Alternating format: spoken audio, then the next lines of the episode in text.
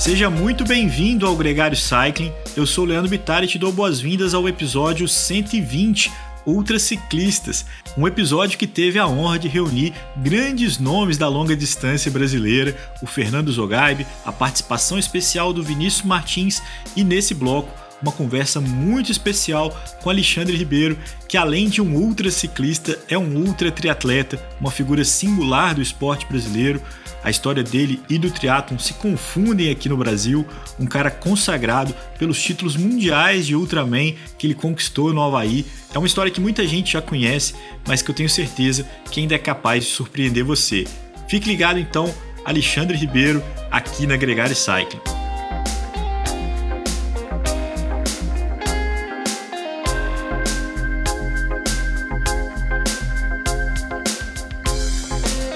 Gregário Cycling Podcast é apresentado por Ciclorotas SP CCR, um projeto feito por ciclistas para ciclistas. Jungle e Ultracoff, a combinação que eleva sua performance. Plant Power, perform your best. Ciclovia do Rio Pinheiros, a ciclovia que revoluciona o jeito de pedalar em São Paulo. Saiba mais sobre nossos parceiros na descrição deste podcast.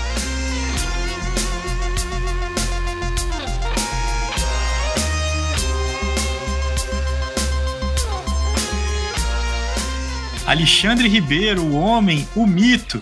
Muito bem-vindo a Gregário Cycling. É uma grande honra ter a sua companhia aqui nesse episódio. Eu, eu que agradeço o convite de vocês aí, pois fico feliz. Realmente já faz tempo que eu me aposentei, foi em 2013, meu último Ultraman no Havaí. De lá para cá tem feito outras coisas aqui, os outros objetivos na vida, né? Obrigado pelo convite mais uma vez. Alexandre, é uma honra. Agora, tem uma informação que eu acho que a gente vai dar inédita aqui, que você vai falar em qual nave você veio do seu planeta, porque você não é do planeta Terra, com certeza. Nada, gente. O que acontece é o seguinte: eu, eu acredito que foi na minha encarnação passada, eu devo ter sido algum corredor de, de, de longa distância, né? Que desde molequinho, quando eu, quando eu tinha seis anos de idade, eu já pegava meu pai, a gente ficava jogando bola em direção de Ipanema até o Leblon, que dava uma distância de 8 quilômetros na areia, né? Na areia fofa. E quando eu via aqueles filmes na, na televisão de, de maratonista, da Bebe de Killer, né?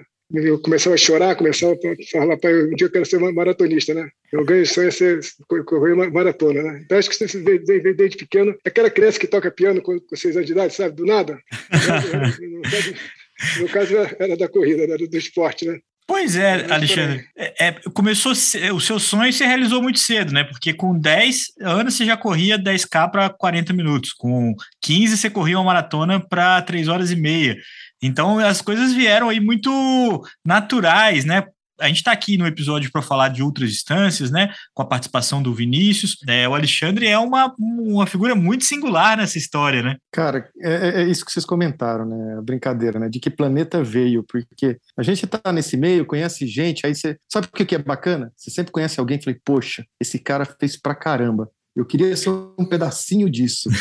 Nossa, então tá aqui é, é, aquela história, né? Uma pessoa que sempre viu, escutou e agora botei bater um papo desse. Agora, esse é um bom ponto, Alexandre. A gente pode falar aqui, enumerar, eu brinquei aqui com seus tempos de criança, né? Sua maratona para três horas e meia, você, o Ironman é, do Havaí, o Ultra Ironman do Havaí, onde você foi inúmeras vezes campeão é, de uma prova que é considerada das mais duras do esporte, é por isso também o convite para que você esteja aqui. Mas o Vinícius falou uma coisa que, que é interessante, que é a seguinte: todo mundo já ouviu falar uma história do Alexandre Ribeiro.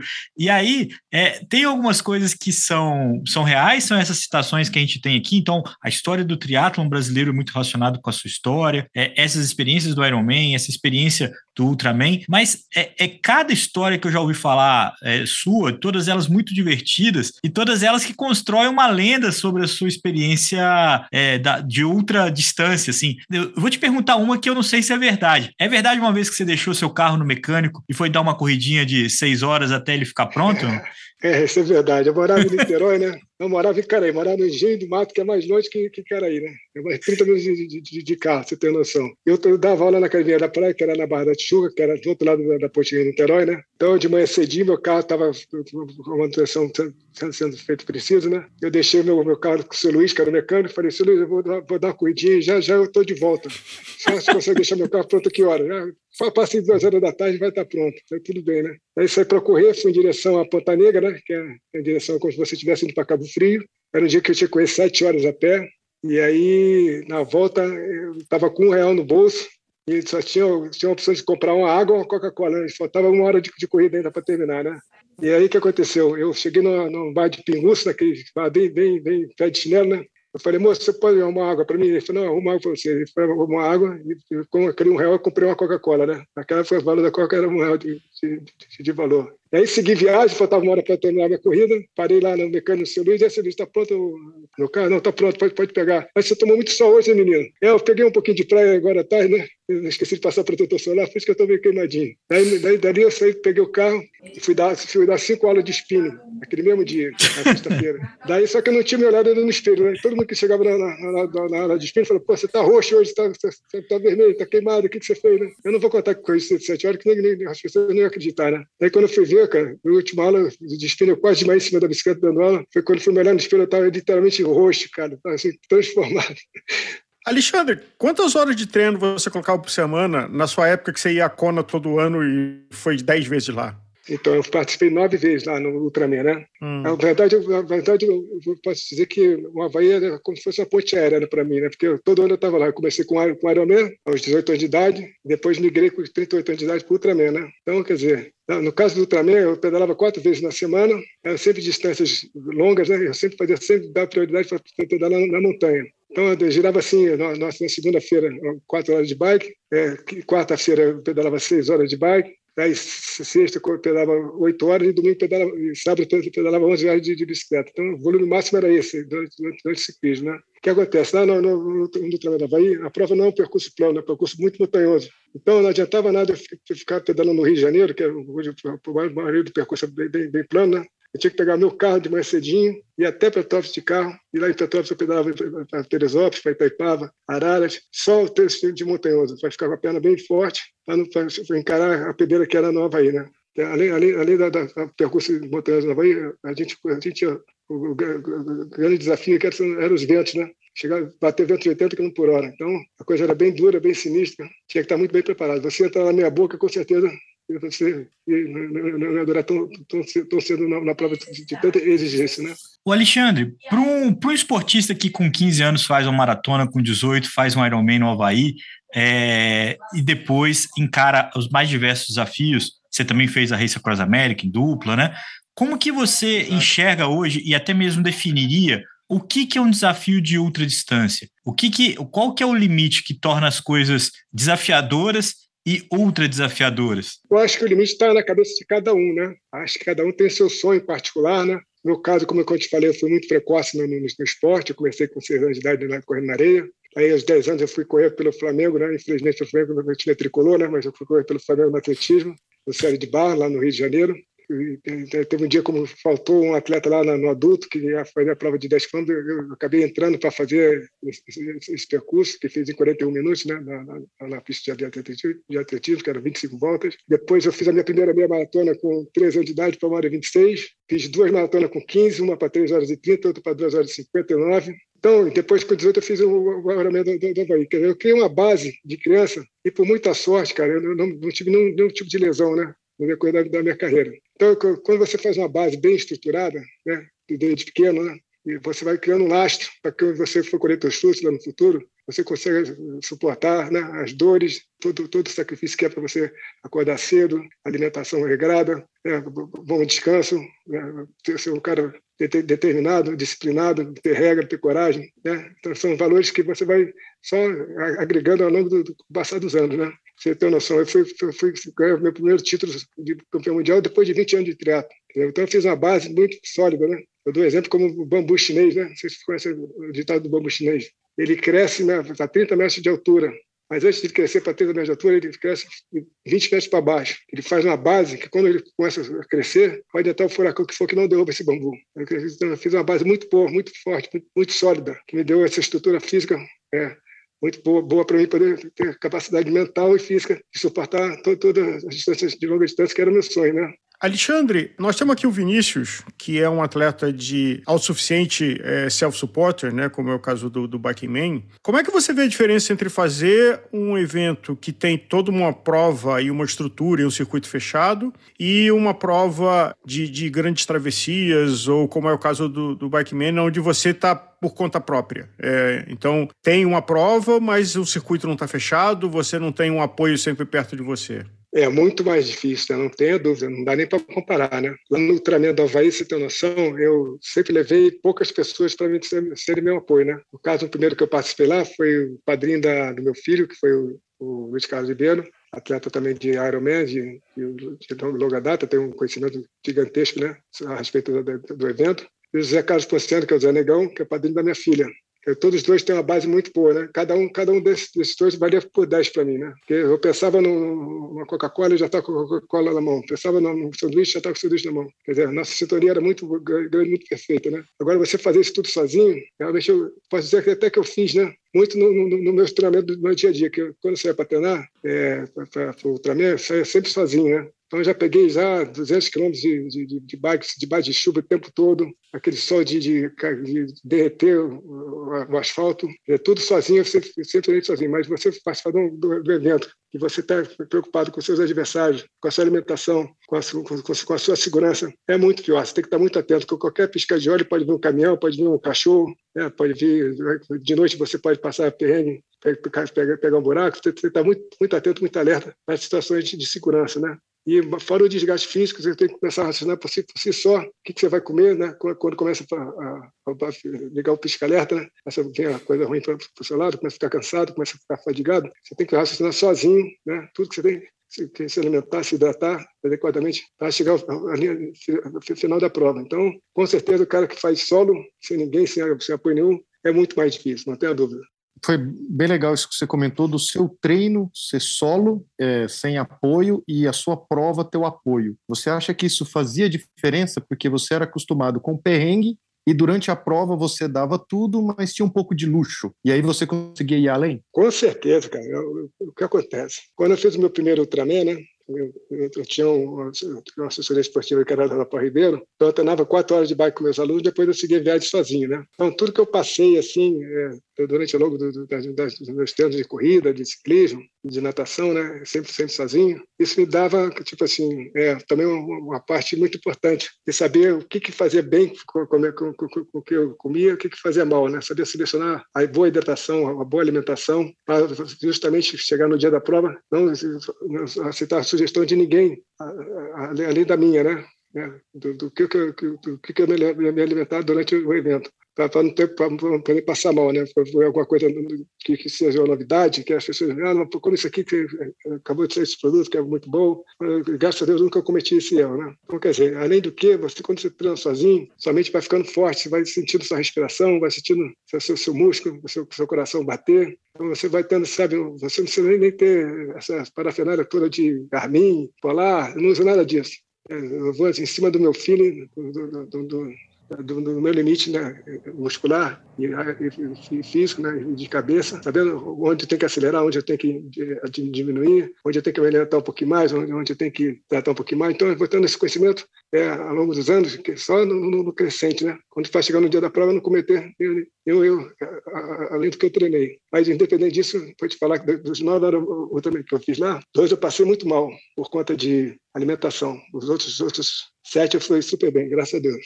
Alexandre, você já teve seu momento kryptonita, assim, aonde você, como é uma pessoa de ultra distâncias, de, de números enormes, você já teve uma baba, é, já quebrou, assim, de uma forma que você não esperava? Olha, infelizmente, o que aconteceu?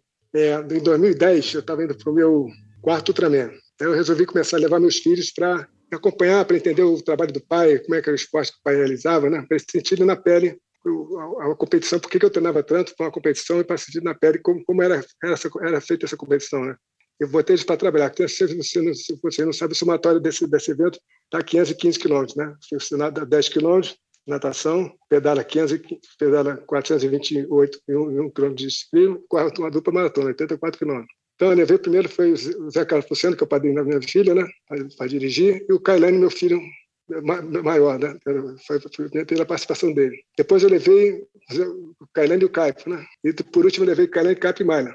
Aí o Zé, né, que, é que, trabalhava com a gente como staff, né, falou: você quer me matar, né? Além de cuidar de você, eu vou ter que cuidar dos teus filhos nesse deserto aqui de 50 graus, cara. Porra, aí de qualquer forma, os moleques trabalharam muito bem, se comportaram legal, sentiram o que o pai fez. E nesse último que eu, que eu falei para vocês, que eu levei os meus três filhos, né, foi uma, foi, foi uma luta, porque, se vocês não sabem, eu me separei quando a minha filha menor tinha nove meses de idade e os três vieram morar junto comigo, né? Então, praticamente, eu cuidei dos três sozinho, treinando para essa loucura de Ultraman, trabalhando, tendo fazer todas as tarefas né, domésticas do dia a dia, né? Levar para o colégio, né? levar para o esporte, treinar, trabalhar. Não sei nem como é que eu ainda estou vivo, né? Mas, de qualquer forma, o meu anjo da guarda foi muito forte. Então, peraí, peraí, peraí. É, criar três filhos sozinho, com esse volume de treino... Não, absolutamente você veio de Júpiter. não, não, não tem nenhuma dúvida. Rapaz, eu vou te falar, se eu parasse para pensar, realmente eu não fazia. Tinha dias que eu ficava, às vezes, quatro horas, cinco horas dentro do carro para fazer todas as tarefas do dia a dia. Aí um amigo meu falou assim, Ribeiro, você já, já, já somou isso durante a semana? Quantas horas de carro você fica por semana? Eu falei, eu, se eu somar, cara, eu paro de fazer esporte. Esse para quando você fazer a soma depois que encerrar a carreira, né? Aí, comentando a sua pergunta, né? O que aconteceu? Eu comecei a levar meus três filhos para o torneio de 2013. E aí, a viagem para ficar baratinha era Rio, São Paulo, São Paulo, Houston, Houston, Los Angeles, Los Angeles, Lucona. Quando a gente fez a primeira penada em São Paulo, minha, minha filha menorzinha perguntou, papai, estamos chegando? Eu falei, quase lá, filha, vai lendo o gibi aí, ó. Só demorou 32 horas para chegar na Havaí, né? E aí cheguei na Havaí, eu, eu preocupado que nenhum dos moleques queria ficar doente para não deixar de levar a turma, né? Graças a Deus ninguém ficou doente, só que eu me preparei muito forte para esse evento, porque estavam os três lá, né? E os outros dois que eu havia levado meus filhos, eu havia vencido. Só que nessa, quando eu saí da água, já saí, já saí vomitando. Eu comi alguma coisa que me fez mal, me caiu bem no, no intestino. Tudo que eu comia, vomitava, vomitava, vomitava. Até que você tem noção, quando eu terminei, terminei o primeiro dia, as pessoas que vinham por trás, falaram, quem foi que passou mal? Que deu placas de, de, de, de vômito no asfalto, assim. Então, o que aconteceu? Eu só consegui comer pão, beber água, e um pouquinho de Coca-Cola ao longo dos três dias. Eu emagreci quase 10 quilos. Era, não era para ter é, completado, completado, essa prova. E você completou, nessa dieta você completou a prova? Completei a prova porque estavam os meus três filhos lá, o incentivo deles era tão grande, tão imenso. Era, era... Desculpa aí. Até me emocionei. É um sacrifício tão gigante e não podia jogar fora, né? Então, quer dizer, o incentivo da minha filha, vai, pai, vamos lá, você vai conseguir, você tenha coragem, estamos junto contigo. Aí falei, queria força do, do além. Aí você pode me chamar de espectro mesmo, que realmente foi de maior desafio que eu tive assim, de toda, toda a minha carreira. Foi cruzar aquela chegada, um mortão, mas, cara, eu consegui realizar um sonho de levar os três ao mesmo tempo fazer como, como, como pai, tipo de, de, trabalho que o pai realizava né, ao longo de tantos anos. Né? E isso foi legal, pô, porque todos os três fazem esporte hoje em dia. A minha filha Mayla está na seleção brasileira, sub-19 de vôlei, como líbero. O Cato está faixa roxa de jiu-jitsu. O Kalene fez track and field na universidade lá em Cleveland. Quer dizer, eu acho que esporte, cara, é o melhor remédio da natureza. Você traz bons amigos, você a linha do, bem. Você, mesmo que eles não sigam esporte como profissão, mas esporte por si só te dá regra, te dá disciplina, te dá horário, te dá coragem, te dá vários valores importantes para você seguir sua profissão com, com mais energia, com mais força, né? Ah, ouvindo você aqui, e está sendo a primeira vez que a gente está tendo contato direto, apesar de ouvir seu nome e suas histórias há muito tempo, mas claramente você não é uma estrela, um influenciador, uma personalidade, mas você é uma pessoa que tem o melhor tempo de brasileiro em Kona, você é, durante entrou para o Guinness fazendo Race Across America em dupla. É, como é que você se sente como inspiração e referência para quem gosta de esporte e pratica esporte? Ah, fico muito feliz, né, cara? Você tem esse reconhecimento, né? As pessoas às vezes se inspiram no, no, no, no, no, no meus títulos, na minha maneira de, de viver, na, na, na, minha vida, né? que fez o esporte trazer só coisas boas, conhecimento de, de, de vários valores importantes, né? Mas fico muito feliz porque é, faz com que essa, essa pessoa é, é, tenha, tenha a motivação né, para acordar e falar, pô, o cara fez 11 horas de pedalada ontem, eu, como é que eu não posso correr 30 minutinhos, né? É um incentivo para aquela pessoa que está iniciando, dar o seu pontapé, pontapé né? Né, pela primeira vez fazer alguma atividade física. Porque, como falei para vocês, é o melhor remédio da natureza é atividade física. Você dorme melhor também, você fica mais paciente com a família, com o seu, com o seu trabalho, se alimenta melhor. Eu posso citar o exemplo de um atleta nosso, que é, que é o Alexandre Fontinelli, tenente-coronel do BOP, ele estava cheio de problema na vida, cara. Você não tem noção. Cuidando da, do batalhão dele, de governador, prefeito, milícia. É, ele estava sedentário, estava obeso, estava bebendo demais, estava fumando demais, estava com a autoestima lá embaixo, né? Estava no buraco, no fim do poço. Ele veio foi, foi pedir ajuda para mim, eu fui, ajudá-lo e começou a voltar a resgatar a vida de atleta que ele era, né? E começou a voltar caminhando para emagrecer, né? Para não agredir o corpo. Depois começou a correr uma provinha de 5 km, uma de 10, uma meia maratona, maratona. E aí depois ele começou a ingressar no triatlo, não sabia nadar, aprendeu a nadar. Começou com short triatlo, distância olímpica. Resumindo, hoje ele tem cinco Ultraman na, na, na, na carreira me agradece quase, sempre, quase todos os dias, por, por, por ter salvado a vida dele, porque estava a ponto de explodir, né? Tem um AVC, tem um, um problema no coração. E ele está indo agora para fazer o Decaroman ano que vem, em maio, aqui no Rio de Janeiro. Então, quer dizer, você, você mudar a vida dessa pessoa para melhor, né? poder, poder ajudar, isso não tem prazer igual, é imensurável. É uma realização muito pessoal, né? Você mencionou de que você tirou o pé desde 2013. Como é para você o hábito de atividade física no volume que você pratica desde que praticamente começou a andar e você diminuir, porque tem toda a história de endorfina, adrenalina, quando a gente faz atividade física, e, e como é que é, você se adaptou e se organizou desde então, quando você parou de competir profissionalmente a nível de elite mundial? Então, eu parei em 2013 no triatlo, mas em 2014 ainda fiz a Maratona do Rio, eu fechei lá em 2 horas e 52, aí depois é que eu diminui bastante que acontece? É, é, eu vou contar uma história aqui para vocês que eu nunca contei em podcast nenhum. É, em 2015, eu comecei a gaguejar muito, me atrapalhar para falar. Todo raciocínio que vinha na minha cabeça eu não conseguia é, elaborar as palavras, né? não conseguia verbalizar. E aí é, eu comecei a caminhar meio esquisito do lado esquerdo, né? E a minha, minha mulher, a Clarice, falou assim, você está com dificuldade de falar? Seria bom você ir no médico? Aí um grande amigo nosso, que é o Antônio Scher, que é osteopata, né? Foi lá em casa fazer uma visita. E aí começou, mandou dar umas caminhadas para me observar e mandou fazer uma cintilografia né, da cabeça. Qual foi o diagnóstico? Estava com, tava com mal, mal de Parkinson. Quer dizer, então eu adquiri essa doença 2015, e acho que 2013 eu já estava com, com, o início do Parkinson, porque eu comecei a dar entrevista gaguejando demais, eu não conseguia falar, não conseguia, tinha que repetir toda hora a entrevista, né? Uma dificuldade imensa. Então eu já comecei pela fala meu Parkinson. Depois é, foi, começou bem pela parte física. Né? Meu Parkinson encontrou no lado do, hemisfério direito do, do, do, do corpo, da, da, da, da, cabeça, começa a ter baixa de, de, de, de endorfina, você começa a afetar o lado esquerdo, né? o lado esquerdo fica meio robotizado, sabe? E, e, começa a andar meio, meio duro, meio com a perna dura. E aí, foi para mim, foi um baque gigantesco. E eu, né, naquela praticamente me isolei de todo, todo mundo, né? não conseguia conversar com ninguém. Isso que o meu maior, maior é, problema não era nem ficar tremendo, né? nem ia dar ruim. O problema era não conseguir conversar com as pessoas de uma maneira clara, que elas pudessem me entender. Isso sempre está me afetando muito. Mas, por, por graças de Deus aí, grande amigo Alexandre Miranda, Alexandre Campos arrumaram um médico muito bom para mim, é em São Paulo, é o Dr. Rubens Cury, e eu estou tratando com ele até desde então, tomando remédio agora para o resto da vida, né? são três remédios que eu tomo ao longo do dia, para estabilizar né, a endorfina. Então, é, então, o que aconteceu? Eu tive um novo desafio, né? Me adaptar à minha nova vida de, com o Parkinson, que eu tenho que me concentrar muito para poder caminhar, para poder falar com vocês aí agora, tem que tentar, às vezes eu falo muito rápido, não é porque eu queira, é porque realmente é o defeito da, da doença. Então eu me policio para tentar falar pausadamente, falar com mais clareza. Então esse foi o meu, meu novo desafio. Fora isso, é, o meu desafio grande também foi que a gente tem aqui uma, uma coisa boa para contar para vocês, vamos deixar a coisa ruim de lado.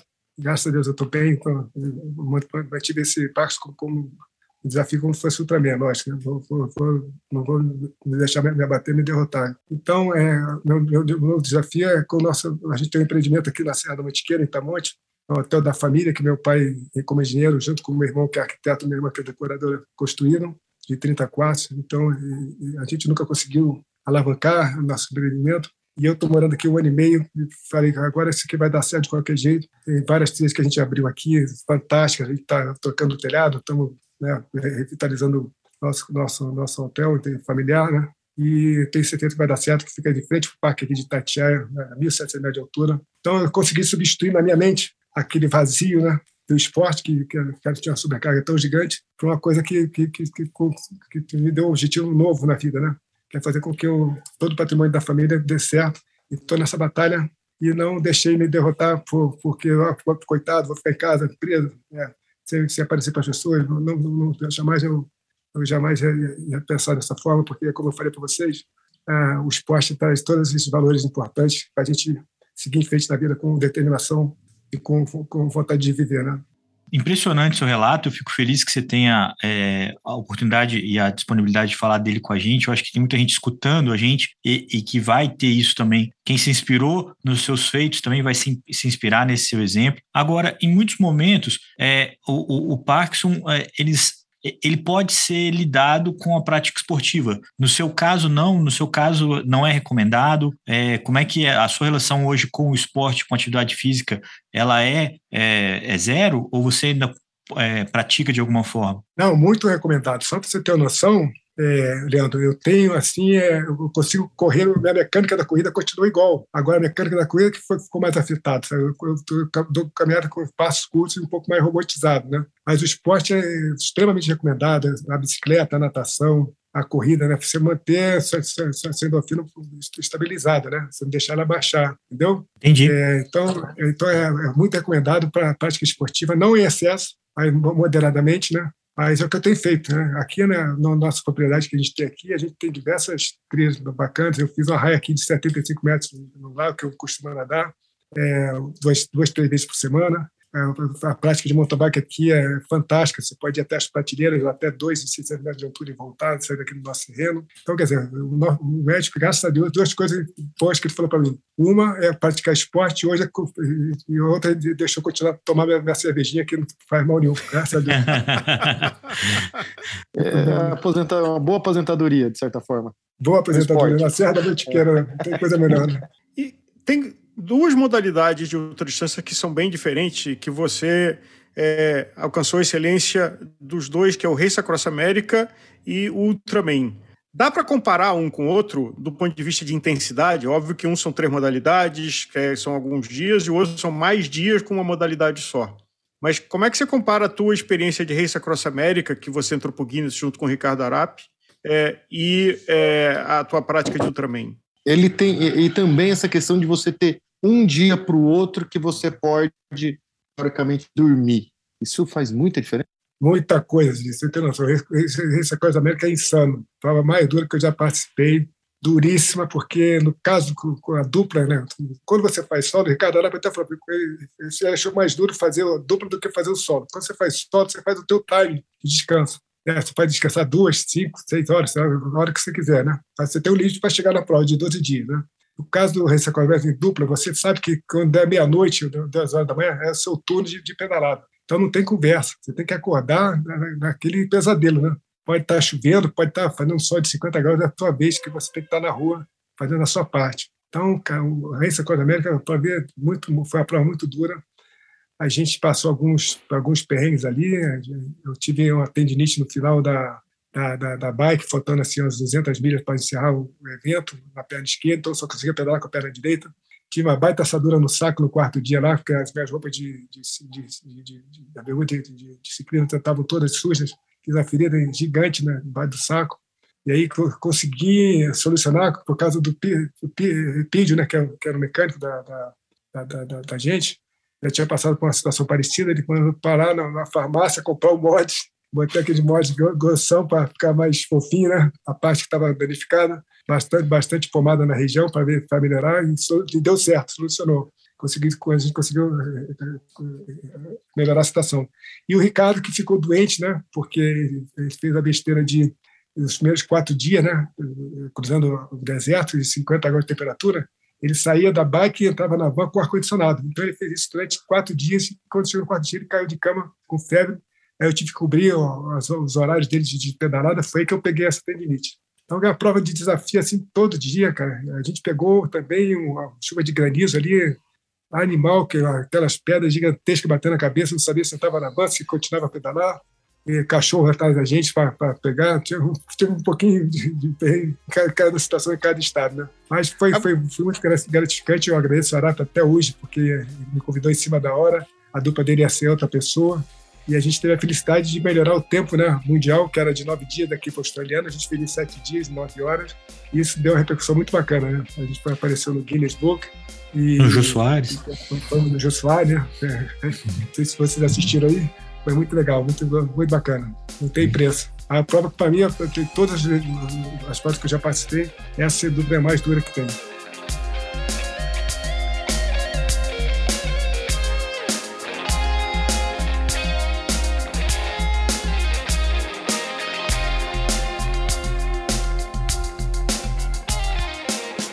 Atenção! A Trek Bicycle anuncia um recall de segurança para todas as Speed Concept SLR ano modelo 2022 e todas as Emonda SLR ano modelo 2021-2022, sejam elas Project One ou não.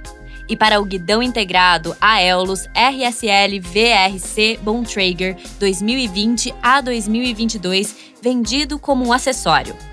Em caso de sobrecarga, o guidão base e o guidão integrado de carbono poderão trincar. Se isso acontecer enquanto você estiver pedalando, você poderá perder o controle da bicicleta e cair. Se você possui um modelo afetado, deverá parar de pedalar sua bicicleta imediatamente e entrar em contato com seu revendedor autorizado Trek para substituir o guidão integrado de forma totalmente gratuita. Para mais informações, entre em contato através do telefone 11 3590 0300 ou acesse o site trek.bike recall 2022. É uma grande satisfação poder contar com Alexandre Ribeiro no nosso podcast, uma história tão rica, tão importante no ciclismo brasileiro, no esporte brasileiro, contada aqui com tamanha franqueza por ele mesmo. A gente fica muito feliz quando a gente ouve e quando a gente compartilha histórias como essa. Esse episódio foi uma grata surpresa pra gente. Tanto o Alexandre quanto o Fernando Zogaib foram duas experiências muito legais que a gente compartilha com vocês essa semana. Vale a pena ouvir o Fernando, agradecer mais uma vez a participação especial do Vinícius Martins nesse episódio e lembrar você que aqui na Gregário Cycling toda semana tem uma série de conteúdos especiais, podcasts dos mais variados tipos dos mais variados gostos, mas que se conectam e que valorizam a paixão pelo ciclismo. Esse é o nosso mote, é esse o nosso tema principal aqui na Gregário Cycling, falar de ciclismo com quem é apaixonado pelo esporte. Um grande abraço para você e até a próxima.